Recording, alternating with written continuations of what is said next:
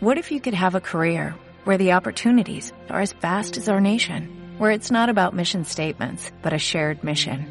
At U.S. Customs and Border Protection, we go beyond to protect more than borders, from ship to shore, air to ground, cities to local communities. CBP agents and officers are keeping people safe. Join U.S. Customs and Border Protection and go beyond for something far greater than yourself. Learn more at cbp.gov/careers.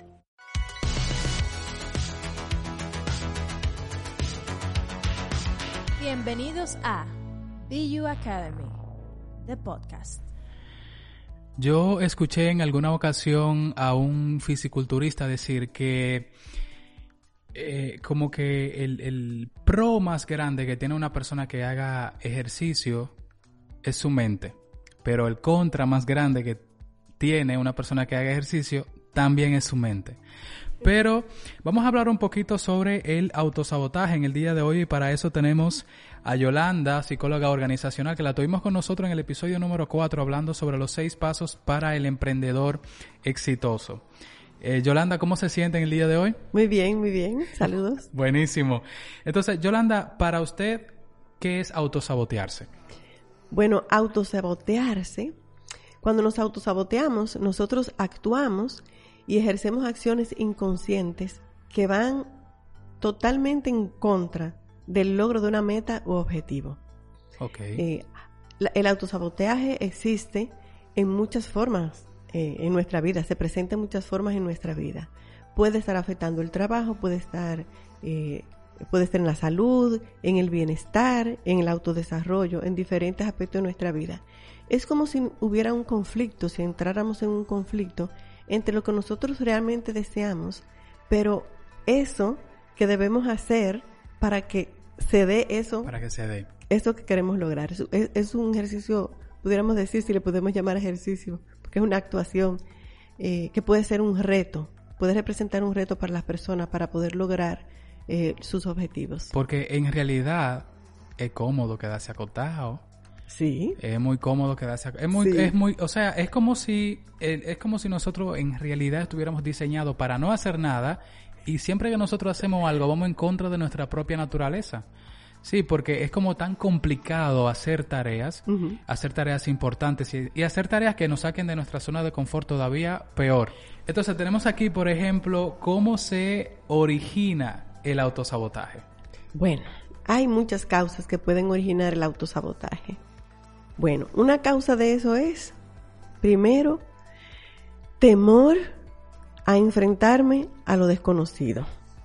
ok porque voy a generar un cambio en mi vida, voy a lograr algo que me va a llevar a, a un estado que no conozco y pueda tener eh, temor a manejar el cambio. entonces como punto número uno la incertidumbre Sí, el manejo de la incertidumbre, bueno, que bastante hemos tenido de eso ahora con el COVID, Sí. la incertidumbre. Sí, Pero el manejo de la incertidumbre y el temor a saber qué va a pasar luego de lograr esto, porque el autosabotaje puede darse también con mayor frecuencia cuando nosotros vamos a lograr cosas importantes. Tenemos que asumir responsabilidades que van a, a generar cambios significativos en nuestra vida. Entonces tenemos ese temor al cambio.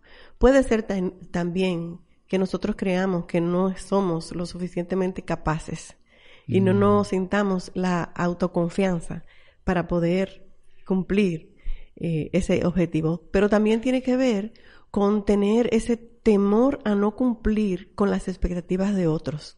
Mm, tiene un, entonces tiene como una gotita ahí de autoestima, lo que es el autosabotaje, pero también Mucho. tiene una gotita ahí, si nosotros fuéramos a preparar el ingrediente del autosabotaje, tuviera como una gotita ahí de, de falta de aceptación o de búsqueda de aceptación de los demás.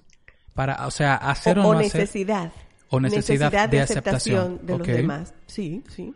Sí, tiene, tú tienes toda la razón. Tiene mucho que ver con la autoestima, con esa percepción que yo tengo sobre mí mismo, sobre quién soy, sobre mis capacidades, sobre lo que puedo lograr.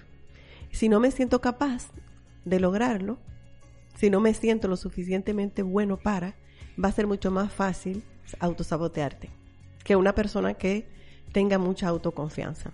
Muy bien, entonces tenemos la incertidumbre, tenemos el tema de la autoestima y de la necesidad de aceptación. Sí. Vamos, vamos, vamos como avanzando ahí al pasito, viendo Claro. algunos puntos, porque las personas que nos están escuchando en algún momento pueden decir, oye, pero yo hago esto o yo hago aquello, yo hago eso que mencionaron en el podcast, entonces esa es mi manera de autosabotearme. Que más adelante vamos a dar algunos tips sobre Sí. cómo tú puedes ayudarte a no autosabotearse. Pero, por ejemplo, ¿qué otros puntos podemos ir viendo? Bueno, uno es temor al fracaso. Ok. Claro. Temor a sentir eh, eh, eh, esa, esa emoción, ese sentimiento que me da el sentirme fracasado. O incluso eh, temor al éxito, por Sí. ejemplo. Sí, sí, sí, sí. Sí, también puede ser temor al éxito y cómo voy yo a asumir esto cuando se logre, toda esta expectativa que voy a generar, todo esto. Entonces también es temor. También tiene mucho que ver con patrones eh, de pensamientos y creencias limitantes aprendidos. Como por ejemplo. Como por ejemplo, eh, tener la creencia de que yo no soy bueno para esto, tener la creencia de que yo no soy capaz, tener la creencia de que yo no me lo merezco, eso no es para mí, eso es para tal tipo de persona. Es una creencia, son creencias limitantes que pueden limitar en gran medida eh, cómo las personas pueden eh, accionar para lograr lo que quieren. Porque viven autosaboteándose. Porque como tienen la creencia y un ejercicio inconsciente, en tu subconsciente está que tú no eres capaz ni lo puedes lograr. Entonces siempre va a estar la limitación de poder actuar a favor de eso que quieres lograr. Entonces llega un punto en el cual el autosabotaje ya es automático. No nos damos cuenta que estamos realmente autosaboteando, incluso autosabot incluso saboteando a otras personas Sí, de manera inconsciente. de manera sí. inconsciente. Claro. Podemos hacerlo, sí. De manera inconsciente, por muchos aspectos que ahora no vamos a tocar. Eh, pero puede ser, por ejemplo, imagínate quizá una pareja de esposos. Por ejemplo. Una pareja de esposos, que uno de los dos sea exitoso, pero el otro no se sienta, de manera inconsciente, por supuesto, Claro. no se sienta tan cómodo, eh, tiene temor también a cómo se va a comportar el otro cuando logre tal o cual cosa, en qué lugar quedo yo. Claro. Y si ¿Cómo tiene la autoestima baja Claro. y no se siente en el mismo nivel de la otra persona, pues posiblemente actúe de manera inconsciente para evitar que esa persona logre lo que quiere. Buenísimo. Que hay un tema también, ahí hay una cuota de responsabilidad de la persona que logró el éxito, entre comillas, de hacerle saber a la otra persona que, Sí. que es- eso es de los dos. Hacerle Este, partícipe de ese éxito, sí. partícipe de ese éxito. Que si no, esta- entonces estarías de alguna manera saboteando la relación. Claro, y, y durante el logro de ese éxito, mientras se está trabajando para lograr eso que se quiere, mantener al otro involucrado Ok. y, y decirle cómo se van a beneficiar ambos de lograr eso que se quiere. Muy bien, buenísimo, vamos a viajar aquí, vamos a Sí. hacer esto, vamos a comprar una casa. Sí, exactamente. O sea, que en todo momento se sepa que el logro es de los dos y por ende tenemos que sacrificar en los dos y estamos los dos en esto. Buenísimo. Tenemos entonces algunos puntos aquí porque es bueno que las personas que nos escuchan vayan viendo, ok, ya yo tengo alguna idea, pero ¿cómo yo me doy cuenta si realmente me estoy autosaboteando? Porque recordemos que como definición el auto eh, sabotaje es inconsciente Sí, eh, en muchos casos. Entonces, ¿cómo nosotros nos hacemos conscientes de qué cosa estamos haciendo para autosabotearnos? O sea, ¿cómo luce el autosabotaje? bueno, el autosabotaje es- luce de diferentes formas. Porque cada uno de nosotros lo vive de diferentes formas. Muy bien. Eh, lo que para mí puede ser autosabotaje, para ti no. Pero hay ciertas formas que son muy comunes, Por ejemplo. que son posibles, muy fáciles de identificar. Por ejemplo, tú inicias algo y nunca lo terminas. Ok. Y no solo un- una cosa, tú puedes ser muy bueno, muy habilidoso y inicia muchas cosas, pero no sale ningún proyecto, no terminas ningún proyecto. Muy bien. Yo conozco una persona, por ejemplo, que eh, llegó a comprar computadoras para revenderlas, luego dejó eso Exacto. y luego llegó a comprar otras cosas para... Entonces por ahí se fue y al final está en todo, pero en nada realmente. Sí, definitivamente yo tengo muchos ejemplos y como coach yo me encuentro con muchos clientes, coaches, que definitivamente dicen sí, incluso en el mismo proceso cambian, quieren cambiar de meta muchas veces, eh, porque inician esto, inician aquello, inician aquella acción, pero definitivamente no se centran en una y no la terminan. Muy bien, primer paso para reconocer o para hacernos conscientes más bien de que nos estamos autosaboteando. tener muchas metas, es tenemos para Sí. tenemos que diversificar demasiado nuestro tiempo, nuestras es. acciones y al final no vamos a lograr nada. Entonces, enfocarnos en algo, pero Así en es. algo que sea como que lo más importante para nosotros. Recuerden lo que mencionábamos al principio de este podcast, lo que nos quema, lo que nos hace vibrar. Muy bien, entonces, próximo punto para nosotros saber cómo luce el autosabotaje, por ejemplo. Bueno, otra forma es postergar Ok, lo que es conocido eh, profesionalmente como procrastinación. muy bien. Es usted poner muchas excusas para siempre encontrar otro momento para hacer lo que tiene que hacer cuando lo tiene que hacer. Yo sí hace eso, yo lo hago ahorita. Sí, yo lo hago, eso es fácil. O ahora tengo que hacer tal cosa, yo, yo lo hago. Y hasta se comenta con, con, con otras personas. No te preocupes, eso, eso yo lo hago. Yo resuelvo, No te preocupes. está todo yo control. resuelvo y encuentra muchas excusas para postergarlo. Porque da prioridad a cosas que no debe dar en el momento que no debe darlo. Entonces siempre va dejando para después. Que eso es muy cotidiano. Mañana yo lo hago. Ahorita yo lo hago. Eso es para el 15 de diciembre. Ah, no, pero eso puedo yo iniciarlo el 10. Ok, pero tienen dos meses de tiempo. anticipación. Pero tenemos dos o tres meses de anticipación y siempre se posterga. Yo estaba viendo un video que dice que, o sea, el chico del video eh, ahí en YouTube decía algo más o menos parecido. Él decía que para nosotros poder optimizarnos en tiempo, etcétera, tenemos que, por ejemplo, en la mañana realizar las tareas que son más importantes, que nos toma más enfoque, más concentración, porque en la mañana es cuando nos sentimos así como que más enérgicos y estamos como que más activos, más pendientes. Entonces, lo que muchas personas que sin o sea, de manera inconsciente se autosabotean, es que le dedican la mañana a cosas que no importan y luego cuando ya eh, quieren iniciar las cosas que realmente sí importan, esas tareas que necesitan, ¿verdad? Que le dediquemos ese tiempo, que las realicemos, Y- pues ya como que estamos cansados. Y ahora que tú dices eso, eh, leía una frase, no, no recuerdo el nombre de quien la escribió, que decía que el autosabotaje es como cuando uno usa la tarjeta de crédito. Ok. Que tú la usas, la usas, la usas, la usas, Ah, la usas, ok. hasta que te llegue la factura llegue. y ve la consecuencia de no haberla pagado cuando debías pagarla. Oh, con mora y todo. Sí. Ok. Ah, tiene sentido esa. Ok. Entonces, ¿qué otro punto podemos ir viendo sobre cómo luce el autosabotaje? Otra forma de autosabotearnos es ser perfeccionistas. Mm, ok. Mira, cuando somos perfeccionistas, como oye, la palabra lo dice, que quede perfecto. Que quede más que excelente. Sí. Entonces nos orientamos mucho en atender los pequeñitos detalles en vez de los grandes pasos que tenemos que ir dando. Puede ser, por ejemplo, revisiones constantes, cambios. Por, ¿Cuántos no sabemos de personas que posiblemente o escritores que hayan contado sus historias, que han iniciado un libro y duran años escribiendo esos libros? Porque cada vez que van quieren cambiarle algo. No les gusta el fin, no les gusta como está dicho eso. Igual nos pasa de manera cotidiana. Siempre estamos buscando como ese periquito, ese detallito y esperando que salga mejor.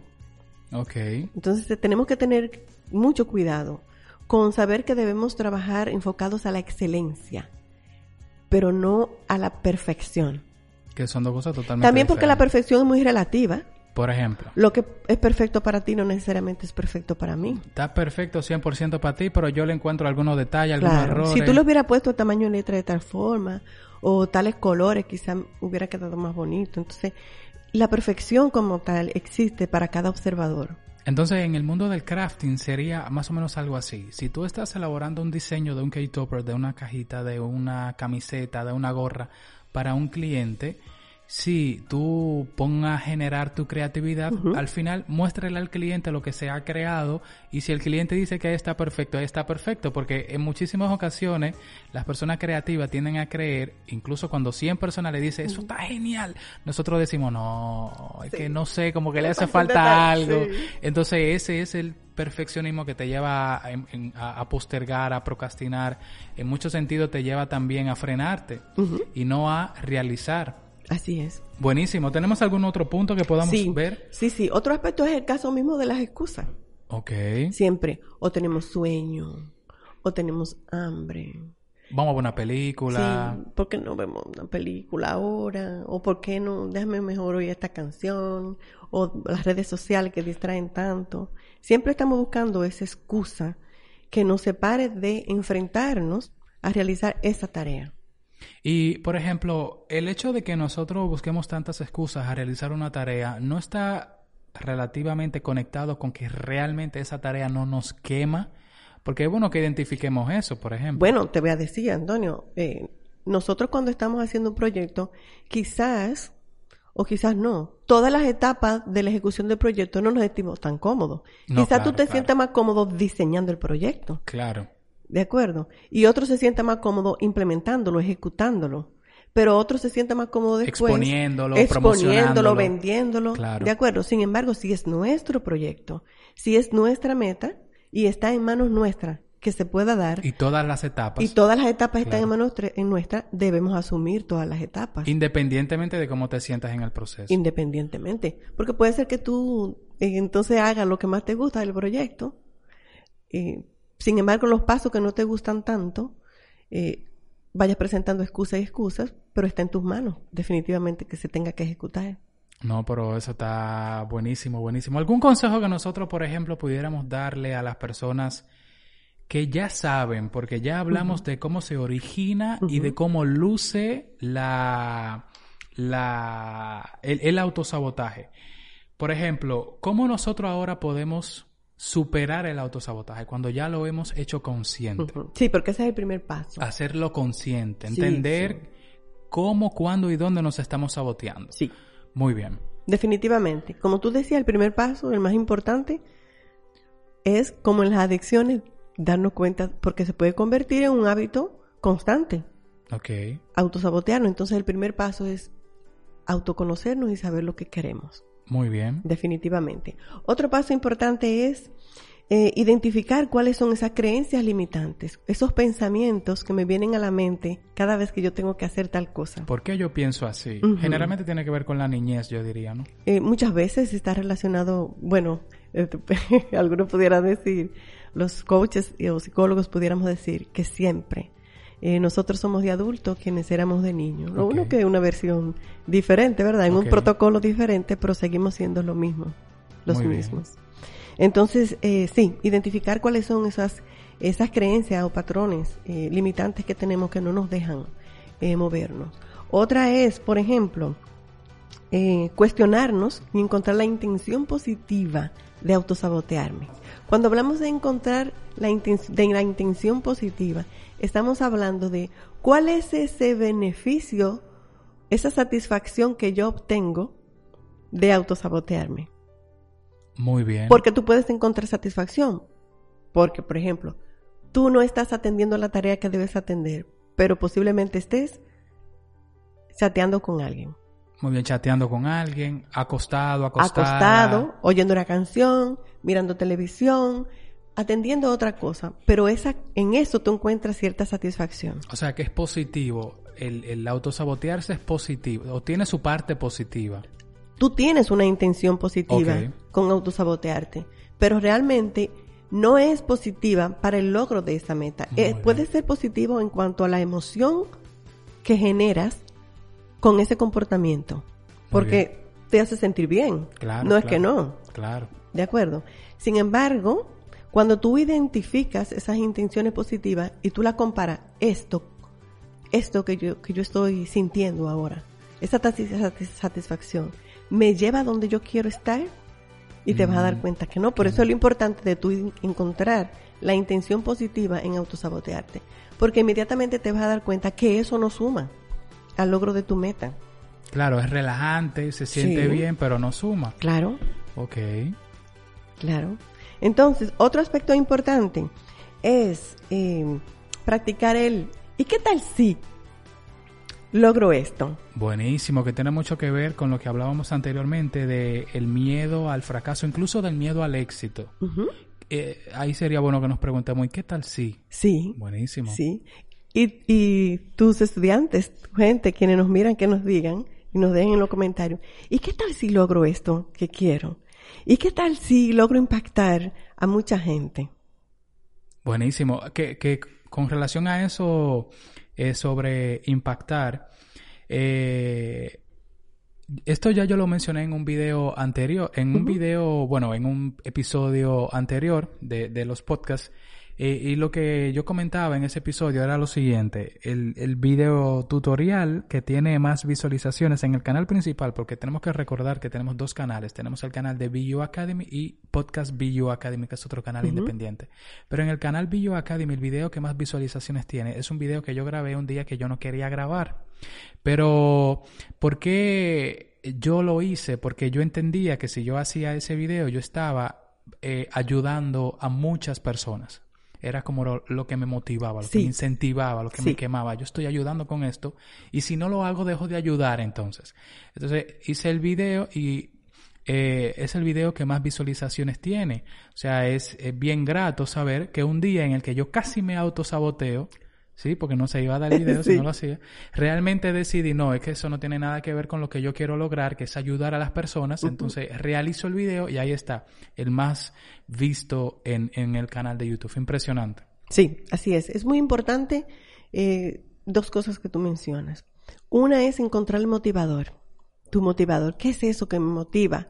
¿Qué es eso que hace que yo me levante por las mañanas con el deseo de personalizar? ¿Qué satisfacción me da eso? Que para las personas puede ser diferentes.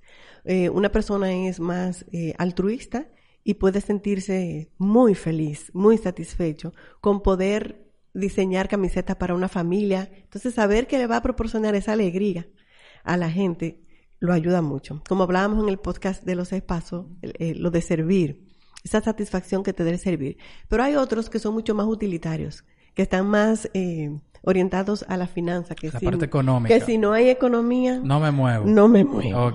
Entonces, sí, pero entonces en coaching también trabajamos eso que está detrás. La meta, el, el, motivador que está detrás de tu meta. Muy, es como más profundo. Es más profundo. Porque una cosa que yo diga, ok, yo quiero, por ejemplo, ayudar a las personas, pero hay algo más profundo. ¿Por qué tú quieres ayudar a las personas?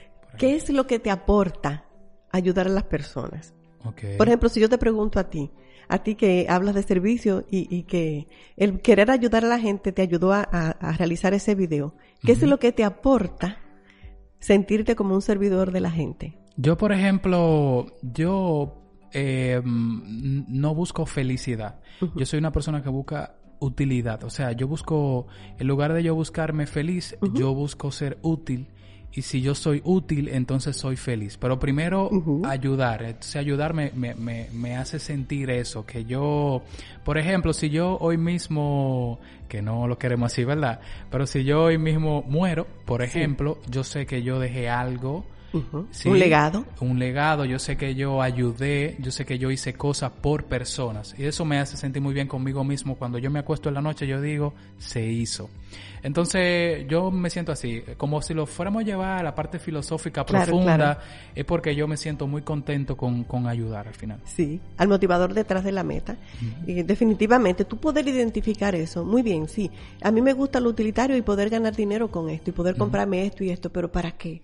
¿Qué satisfacción vas a obtener? Otra persona le gusta eh, quizá la mayor posición social, obtener una mayor posición social y diseñarse una tarjeta que diga Antonio Molina, CEO de BU Academy. O exponerse y, ser. Exacto, exponerse, que la persona lo reconozca y diga, ah, mira, ese Antonio. Entonces, pero ¿qué es lo que obtienes tú? ¿Qué es lo que hay detrás? ¿Qué satisfacción, qué beneficio obtienes tú de recibir eso? Está buenísimo. Ese feedback. Está buenísimo. Entonces, poder identificar el motivador, definitivamente que es grandioso para tú poder tener la automotivación y poder hacer lo que tienes que hacer. Otro aspecto importante que tú mencionabas eh, relacionado al mismo video es que tú, fue grandioso eso que dijiste, que tú no tenías ánimo de hacerlo. Sin embargo, tú te dijiste a ti, a ti mismo, sí, Antonio, vamos a hacer ese video. Y, y que ese fue el video, de uno de los más populares que tú tienes. Entonces también poder identificar esos pensamientos que no son saludables es muy importante y cambiarlos por ese que sí me aporta. Que como decíamos ahorita, es importante que entendamos la diferencia. Porque Yolanda, por ejemplo, acaba de decir que no son saludables, pero recuerden que no son saludables en base al propósito que tenemos. Porque en realidad son bien saludables, porque qué bueno es quedarse acotado. Pero es en base al propósito. Por eso es tan importante que tú sepas lo que quieres lograr y que te lo plantees y que lo anotes si es necesario. Hay personas, yo soy muy demente, pero hay personas que se siente más cómoda anotando. Sí. Y lo ponen en la nevera de su casa. Sí, y un ejercicio esa- de visualización. Un ejercicio de visualización. Entonces lo tienen ahí escrito. ¿Qué es lo que yo quiero lograr? Y si no le pones entonces fecha, entonces es un deseo, no es una meta como Pues tal. hablábamos en los seis pasos que uno de los aspectos más importantes es diseñar una meta SMART, que sea específica, medible, alcanzable, retadora, pero con tiempo de ejecución. Episodio número 4 para las personas Sí. que nos eh, acaban de escuchar en este podcast. Hay otros seis atrás. Entonces, para cerrar, para cerrar. Una persona, por ejemplo, que se inscriba en una clase de crear cámaras, por ejemplo, hoy se inscribió.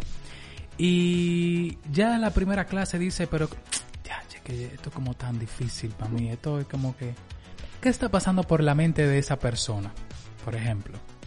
Mira, varias cosas. Primero, hay que saber si tiene clara su meta, lo que quiere lograr, si está conectado con eso. Ok. Eso es un aspecto muy importante. Si es una meta que quiere lograr por ti y para ti. Ok. Es un aspecto muy importante.